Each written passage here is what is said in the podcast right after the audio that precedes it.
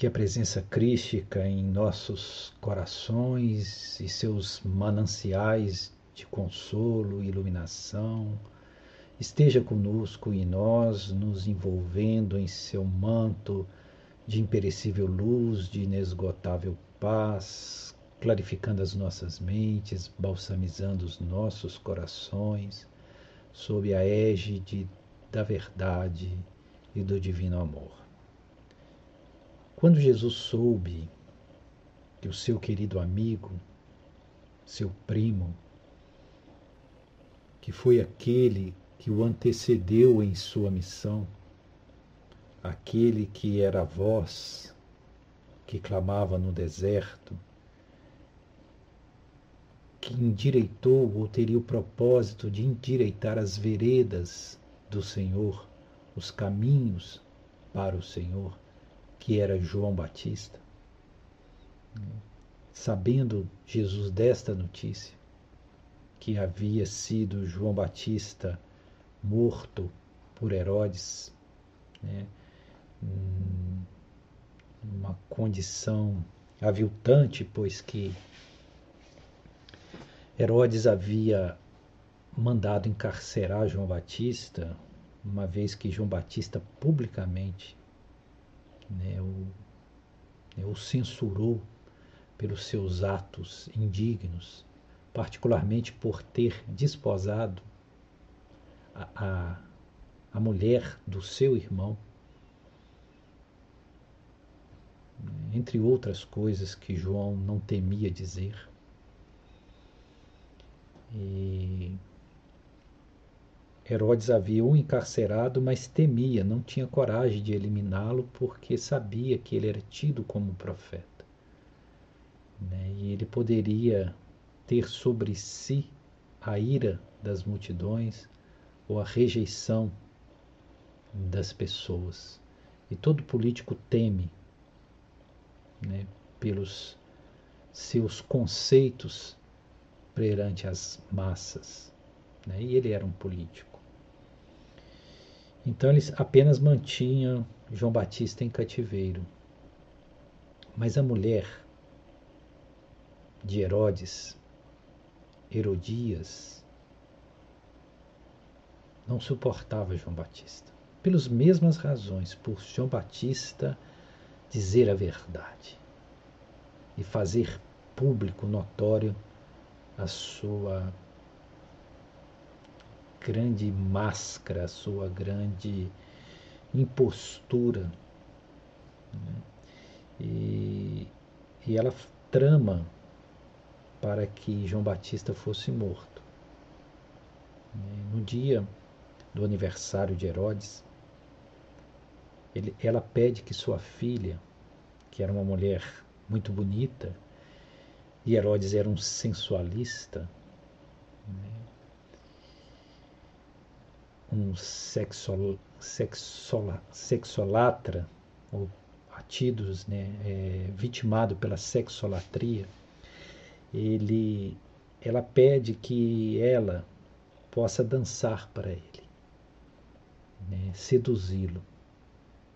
E aquela jovem menina seduz, né, dança e seduz Herodes. E Herodes, naquele momento, né, junto aos seus comensais, seus convidados, ela, ele diz para ele, para ela entusiasmado: Peça o que quiseres, que vos será dado. Aí ela pede a cabeça de João Batista numa bandeja. E ele não tem como negar porque havia feito a promessa de atender a qualquer pedido seu. E manda que desçam ao calabouço, deca possam decapitar João Batista, ele foi decapitado, e tragam a sua cabeça numa bandeja e entreguem a menina, a jovenzinha. E essa jovenzinha né, entrega a cabeça de João Batista à mãe. Né?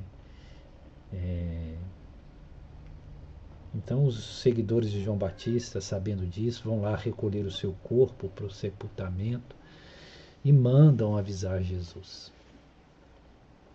E Jesus é tomado de grande tristeza, né, de grande de duplo padecimento, tanto pelo desenlace do amigo, mas acreditamos muito mais pela pela natureza embrutecida daqueles homens, né, por esses atos hediondos que ainda eram comuns.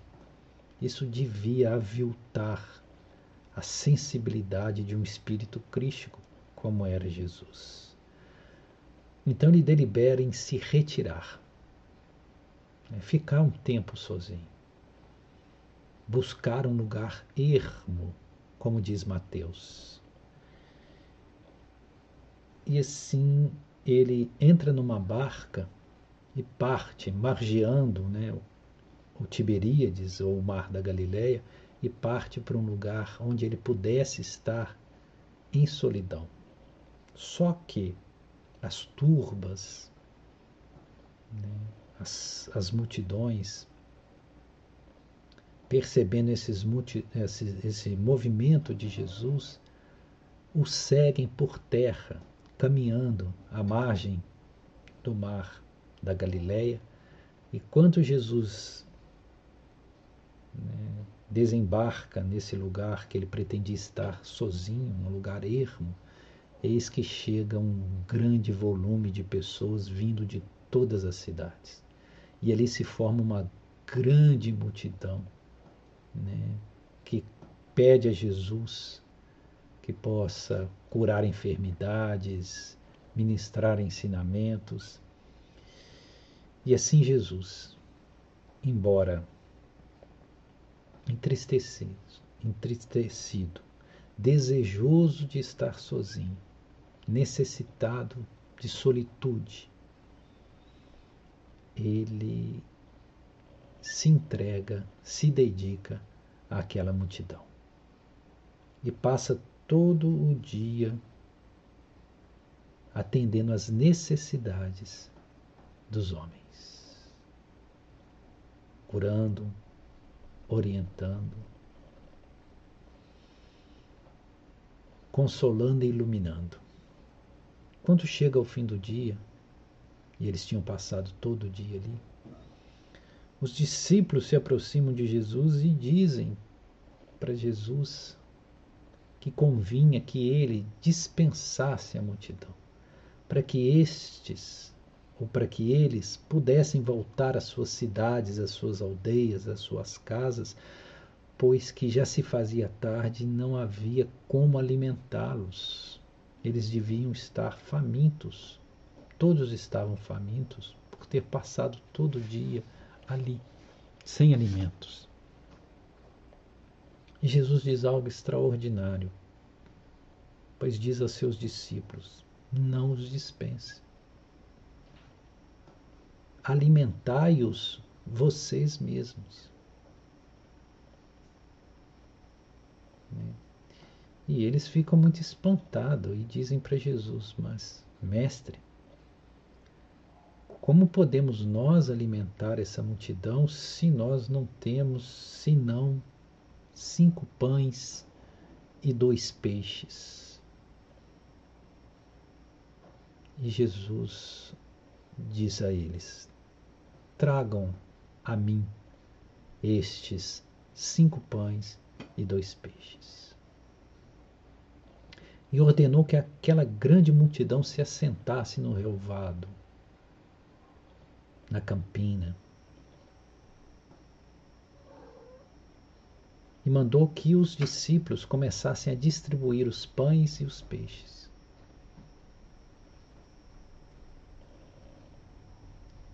E da cesta que lançavam mão, os pães e os peixes não escasseavam. Quanto mais se tirava, mais peixes e mais pães ali havia. De sorte que toda a multidão foi alimentada. E segundo Mateus, era estimado ali uma quantidade não inferior a 5 mil homens, sem contar as mulheres e as criancinhas.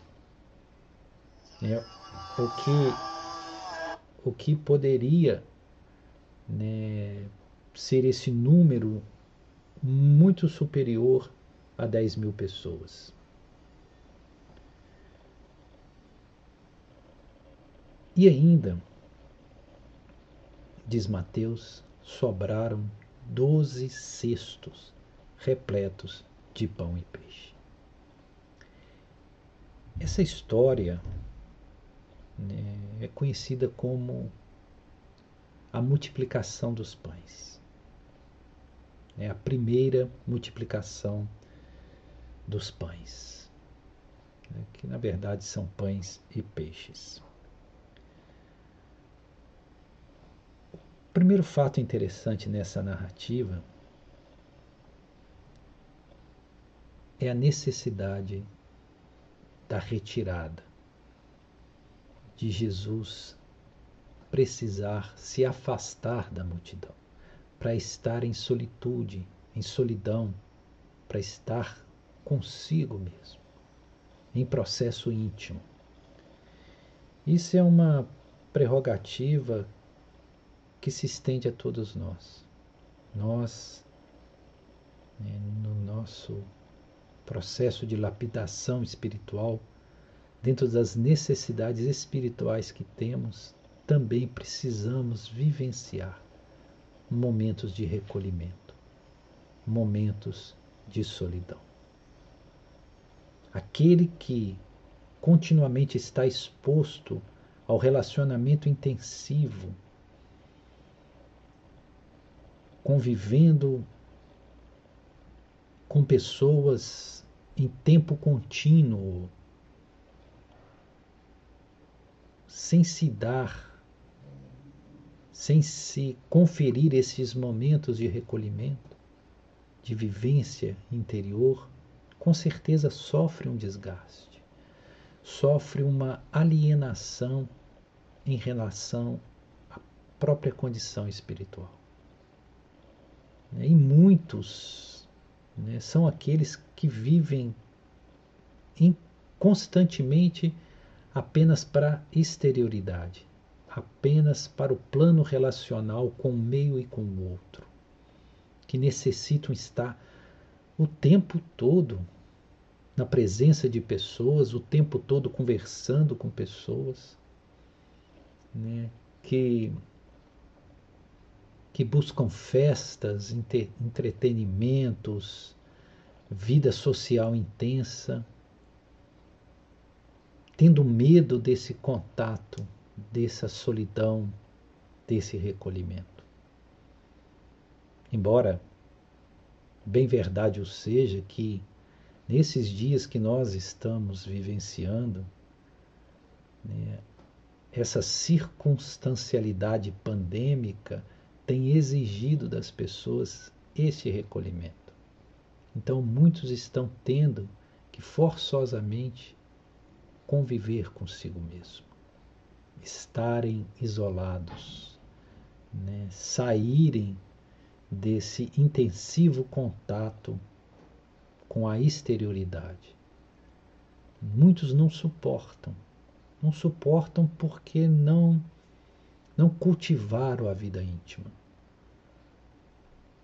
Não buscaram esse processo de autoconhecimento, de autobusca, né, de conciliação com o ser que de fato somos. Mas Jesus demonstra claramente que ele, já tendo atingido a condição de um espírito perfeito, um espírito puro, ainda assim era imprescindível para ele esses momentos e esses estados de recolhimento. Quando se fala no Evangelho de lugar ermo ou deserto, aponta para estados interiores nossos. Estar em desertificação significa estarmos em estados interiores onde nós eliminamos toda a vida exterior. A paisagem é desprovida, né, totalmente destituída de qualquer planta, qualquer animal, simbolicamente entendendo que nós é, subtraímos todas as distrações, todos os elementos né, com os quais possamos ir ou nos fixar ou ter o nosso foco dirigido, para estar apenas e incondicionalmente conosco mesmo. Esse é o símbolo do estado de desertificação.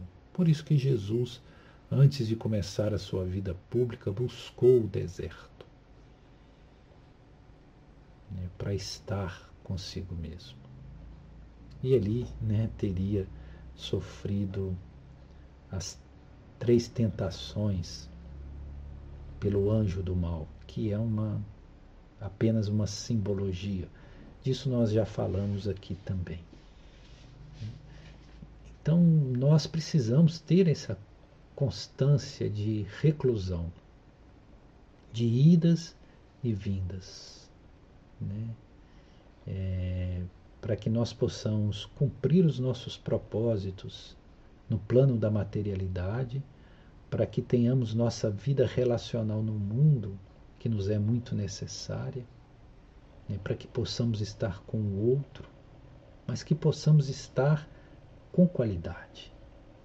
E essa qualidade é adquirida pelo contraponto dos estados e das vivências íntimas de solidão, de reclusão, de contato profundo consigo mesmo.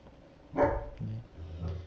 Então, essa simbologia de Jesus após sofrer um dano emocional, como todos nós sofremos vários e múltiplos danos emocionais. Somos constantemente surpreendidos por vicissitudes, por ocorrências que por vezes nos desequilibram emocionalmente. E se nós temos o hábito do recolhimento, se nós temos a constância da convivência íntima e amorosa conosco mesmo, nós conseguimos reequilibrar esses estados de incidência perturbativa que nos afeta emocionalmente.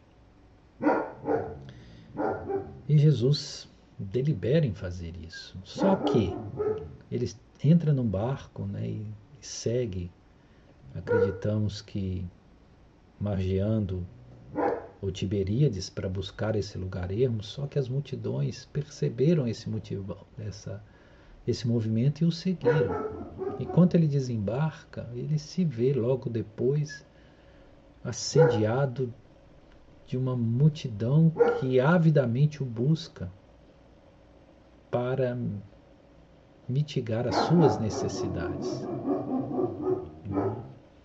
e ele, ainda que necessitado desse estado de convivência, ele se doa. Ele dá de si ao próximo. Ele passa o dia atendendo essas multidões. É... O estado de multidão é um estado particular de consciência. Muitos nunca saem do estado de multidão. Isso quer representar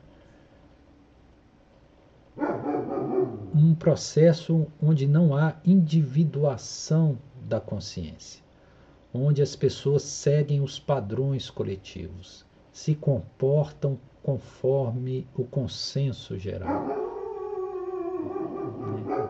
que se adaptam e seguem as regras consensuais do seu meio social, dos seus ditames culturais no qua, nos quais ele está inserido. E a maioria assim vive, né, tendo um comportamento massivo, massificado, onde a individuação e a verdade essencial do próprio ser não é atendida. Isso, obviamente, gera uma doença né? que é a doença da normalidade, ou a norma, normopatia, ou a normose, como costumava dizer professor Hermógenes. É, a normose é uma necessidade ou uma neurose que vem de uma necessidade de ser igual, né, de nos adaptar à moda, ao comportamento consensual. Se todos usam verde, nós vamos usar. Né? Se todos querem ir a um lugar, nós também queremos ir. É como se nós buscássemos nos encontrar na multidão, buscássemos nos justificar, nos diluindo num pensamento, num sentimento que é grupal, que é gregário. Isso, obviamente, é uma neurose. Né? Isso gera uma neurose. É por isso que o professor Hermógenes dizia: Deus me livre de ser normal.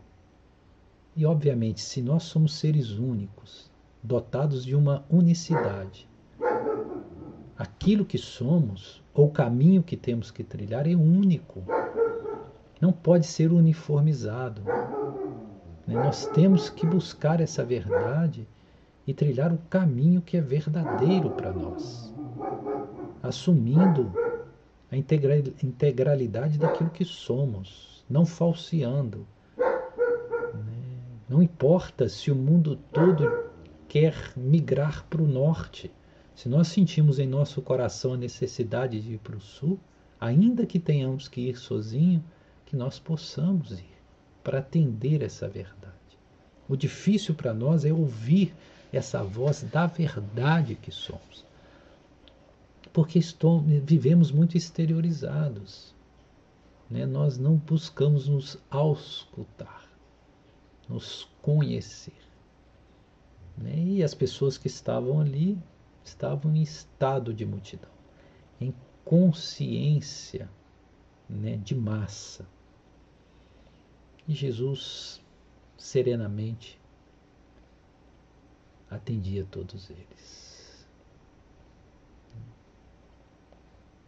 E transcorre o dia, e chega o entardecer, e nenhum alimento havia para alimentá-los. Né? É claro que, objetivamente, trata-se de alimento material, né? pães e peixes, literalmente, para poder alimentar o corpo físico.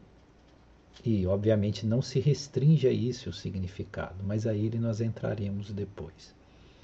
E os discípulos procuram Jesus e pedem que ele possa despedir essa multidão, que eles voltassem para suas casas, né? que eles voltassem para suas aldeias, que eles fossem buscar o alimento que eles precisassem o que demonstra que os seus discípulos ainda agasalhavam um sentimento de egoísmo, ou seja, farinha pouco, meu pirão primeiro.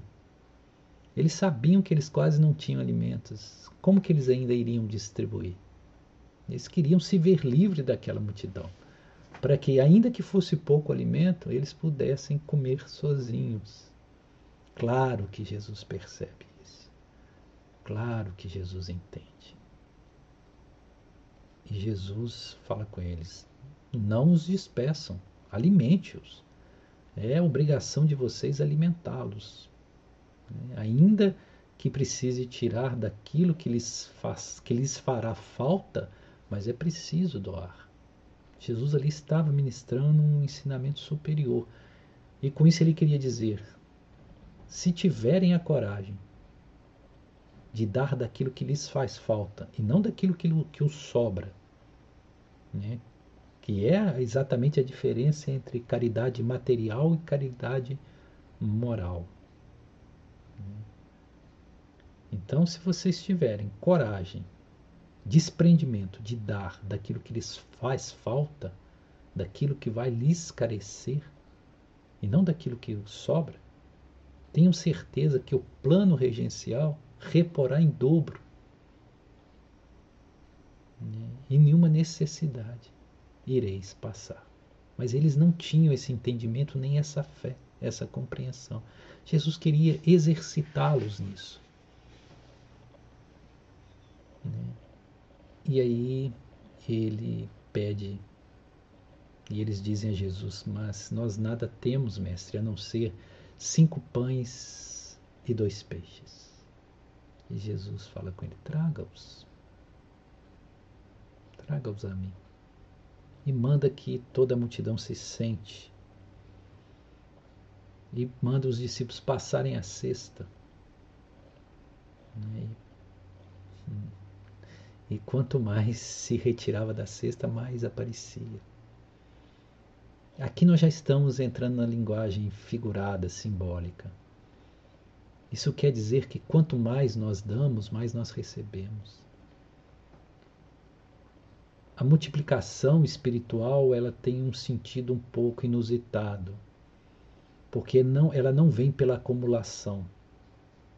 Nós só aumentamos o nosso tesouro à medida que nós no, o disponibilizamos, à medida que nós nos desapegamos dele e doamos. Quanto mais doamos, mais aumenta essas reservas. Né? É, não vem pelo acúmulo. Aquele que acumula acaba nada tendo. Aquele que doa, que faz circular a própria energia, essa energia se renova e se multiplica. Então é uma lei divina que nós façamos circular todas as energias que nos são depositadas em mãos de ordem material. Porque quanto mais nós colocarmos em circulação bens, dinheiro, mais eles se abundarão. É uma lei. Então Jesus queria educá-los, ministrar esse conhecimento a eles. Mas, obviamente, que eles não compreendiam. Então Jesus pede que eles coloquem ali e distribua a multidão os cinco pães e dois peixes. Cinco pães e dois peixes. Claro que aqui nós já estamos subjetivando e falando e trazendo o entendimento que não se tratava apenas de alimento espiritual. Isso é um símbolo. Por que dois, cinco pães e dois peixes? Porque Jesus ali está falando de um alimento de ordem material e de ordem espiritual. O pão representa o alimento material, né, que nós necessitamos do contato com a matéria e sermos nutridos pela matéria para que nós tenhamos os ensinamentos necessários para a evolução do nosso espírito. Por isso, cinco pães. O número cinco é proposital, porque nós temos cinco sentidos, né, cinco entradas né, de contatos ou de percepção com essa realidade ou com esse plano dimensional que nós estamos, esse plano tridimensional. Né? Então nós precisamos para ter contato dessas cinco janelas, dessas cinco portas, que são cinco sentidos físicos: né? tato, audição, visão, olfato, paladar. Por isso número 5. E os peixes representam o alimento espiritual. E por isso são dois. Por quê? Porque o alimento espiritual ele é de ordem intelectiva e é de ordem emocional ou moral. Então nós somos alimentados espiritualmente pela compreensão, que é o aspecto intelectivo de uma fé raciocinada, né, que nos permite compreender as leis divinas, que esse avanço intelectivo que nos é necessário, e o outro atende ao aspecto do sentimento, que é a higienização desse sentimento naquilo que nós podemos entender de avanço moral. Né? Então são os dois vórtices que norteiam a nossa evolução, o sentimento e a inteligência. Por isso, dois peixes. Veja como é perfeito as proposições simbólicas no Evangelho de Jesus. Agora, o que é mais notório e interessante nessa narrativa? é o fato de que Jesus pediu que eles trouxessem alguma coisa para que a partir do que eles dessem, ele pudesse multiplicar. Porque entendamos, Jesus poderia tranquilamente materializar alimentos sem necessidade que eles trouxessem aqueles míseros cinco pães e dois peixes. Não havia necessidade de Jesus ter aquela matriz, né, ou aquele ponto mínimo referencial para daí fazer a multiplicação. Ele poderia materializar a quantidade de alimentos que ele assim quisesse, né, porque ele tinha né, o domínio dessas ciências sutis que manipulam os fluidos cósmicos universais e conseguem materializar, né, trazer ao plano da matéria, pois que a matéria nada mais é do que uma condensação energética. Né? E aqueles que dominam essa ciência conseguem realizar esses feitos, que não tem nada de milagre, né? é pura ciência, né? embora seja regido por leis ainda desconhecidas por nós. Mas não se trata, obviamente, de milagres né? porque o miraculoso, no sentido que entendem, seria é, é, aviltar as leis divinas, transitar num regime de exceção. Não há isso. O universo é regido por leis, todo ele. E tudo que é passível de acontecer é regido por alguma lei. Né? E assim o é nesses fatos que nós entendemos como milagres. Então Jesus pede que eles tragam, que a partir do que eles doam é que ele multiplica.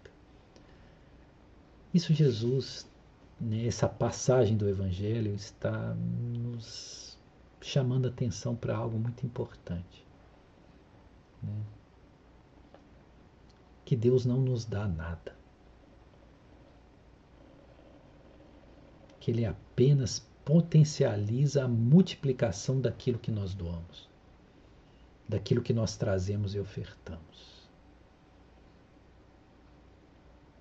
Então, como espíritos inteligentes, princípios inteligentes, nós somos co-criadores do plano cósmico.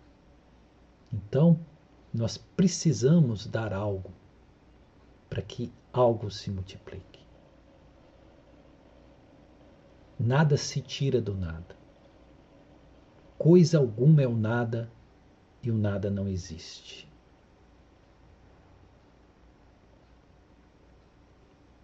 Então é interessante essa colocação de que ele pede que eles deem alguma coisa. Se eles derem alguma coisa, cinco pães e dois peixes, por menor que seja, por mais pequenino que seja, é em cima desta doação que o plano da luz vai atuar e fazer multiplicar. Então, esse entendimento nós precisamos ter. Deus não dá nada. Ele simplesmente trabalha em cima daquilo que nós lapidamos, em cima daquilo que nós angariamos, daquilo que nós podemos oferecer. Uma terra, por mais fértil que seja, não dá feijão, não dá trigo, não dá arroz.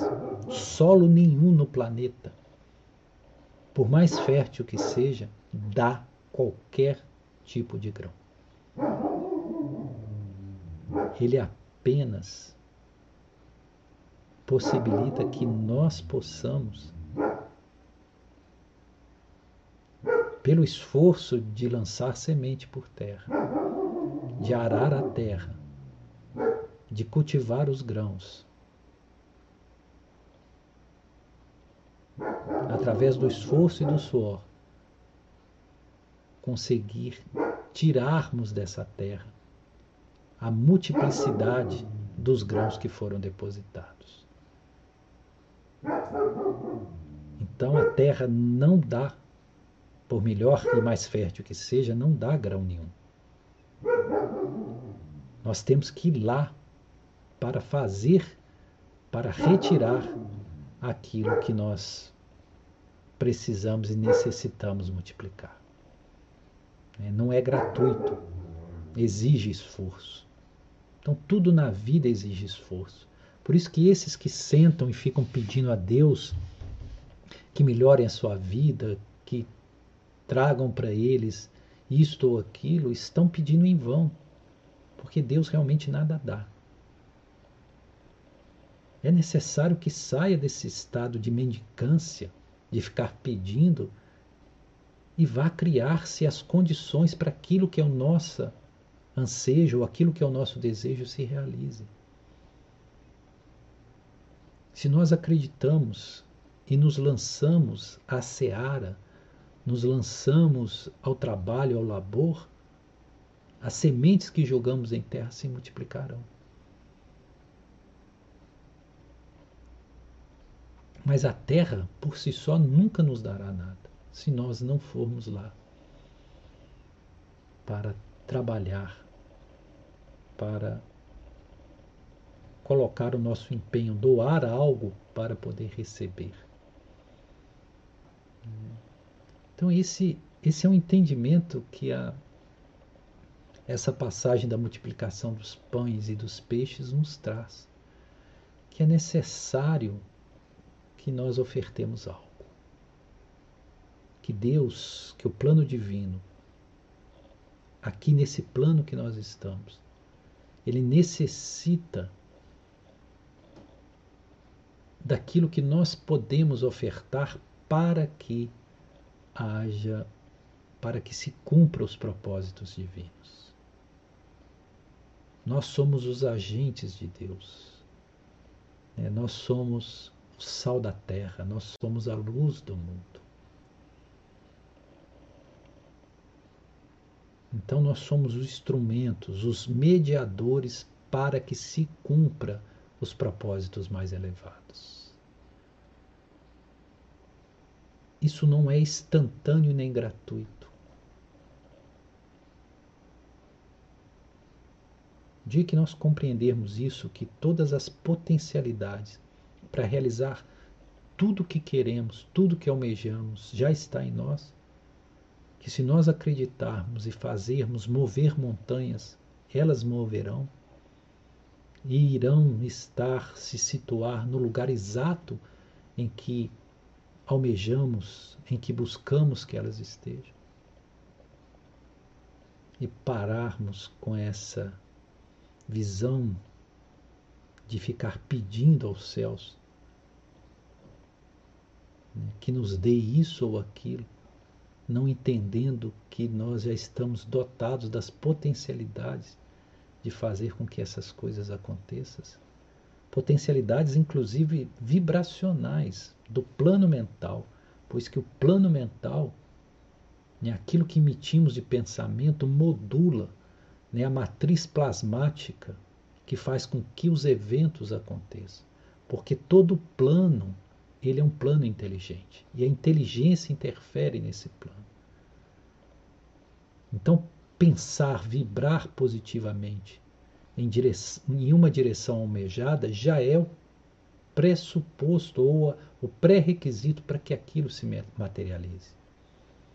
Por isso que os mestres maiores sempre nos advertem: cuidado com o que pensais, cuidado com o que sentis, com as emissões mentais que estais julgando para o universo, porque essas esses pensamentos, essas formas pensamentos tenderão a se materializar. Né? Então, é preciso, e Jesus ali mostra que se dê algo. Né? As, a multiplicação dos bens, a multiplicação dos pães, a multiplicação dos peixes não virá do nada. Jesus pergunta: o que vocês têm aí? Embora seja muito pouco, eles só tinham cinco pães e dois peixes, é a partir desse pouco que o plano da luz multiplica. O que também nos leva à compreensão de que não importa o volume do que já possuamos, ainda que seja muito pouco que nós temos de avanço intelectivo, de avanço de sentimentos, Não importa, ainda que sejam pequeninas sementes, poucas sementes, se nós doarmos, lançarmos isso no plano da vida, nos campos do mundo, nas searas da existência, eles se multiplicarão em abundância. Multiplicarão tanto a ponto de matar a fome de todos e ainda sobrar doze cestos repletos de alimentos. Esse é o entendimento que nós precisamos ter. Que não importa o volume do que já possuamos, que nós precisamos né, lançar isso em terra, que nós precisamos doar, fazer com que isso seja uma oferta, plano regencial para que se multiplica e assim matar a fome, mitigar a fome né, de toda a multidão que nos rodeia. E essa multidão também pode ser entendida como a nossa multidão interna, né, de todos aqueles setores de nós mesmos né, todas aquelas facetas da nossa estrutura psíquica, emocional, mental, que precisam ser alimentadas. Porque nós temos uma multidão em nós mesmos. E essa multidão tem fome. Essa multidão tem sede. E nós precisamos trazer alguma coisa para que alimente essa multidão. E não vai vir de fora. Nós temos que oferecer o mínimo né, que possamos ter para que seja multiplicado e alimente essa multidão em nós mesmos. Né? É, isso, é, isso também é outro ponto muito interessante. Um homem que tem apenas uma semente de milho, de arroz ou de feijão, se ele lança ela na terra e cuida com zelo, com amor, essa semente vai produzir um pé de milho, se for um milho.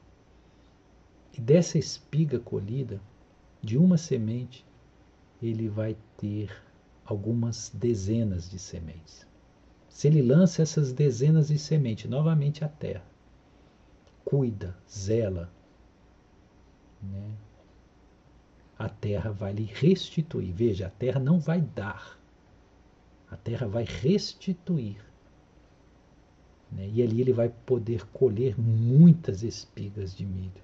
E essas muitas espigas de milho de talvez todo um, um cesto cheio de milhos, ou dois cestos de milho, que uma vez mais ele lançando a terra,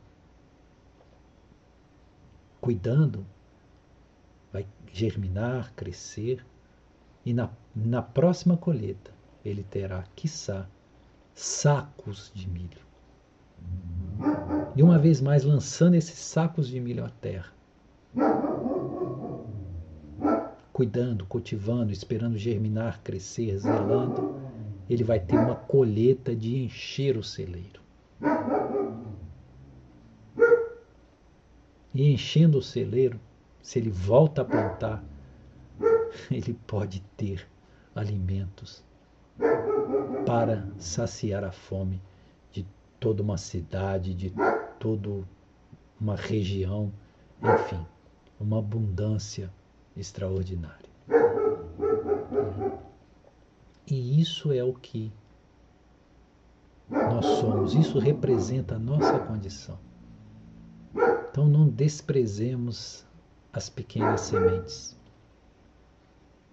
Uma unitária semente pode vir a ser, no futuro, um paiol lotado de grãos, né? entendendo isso como recursos espirituais.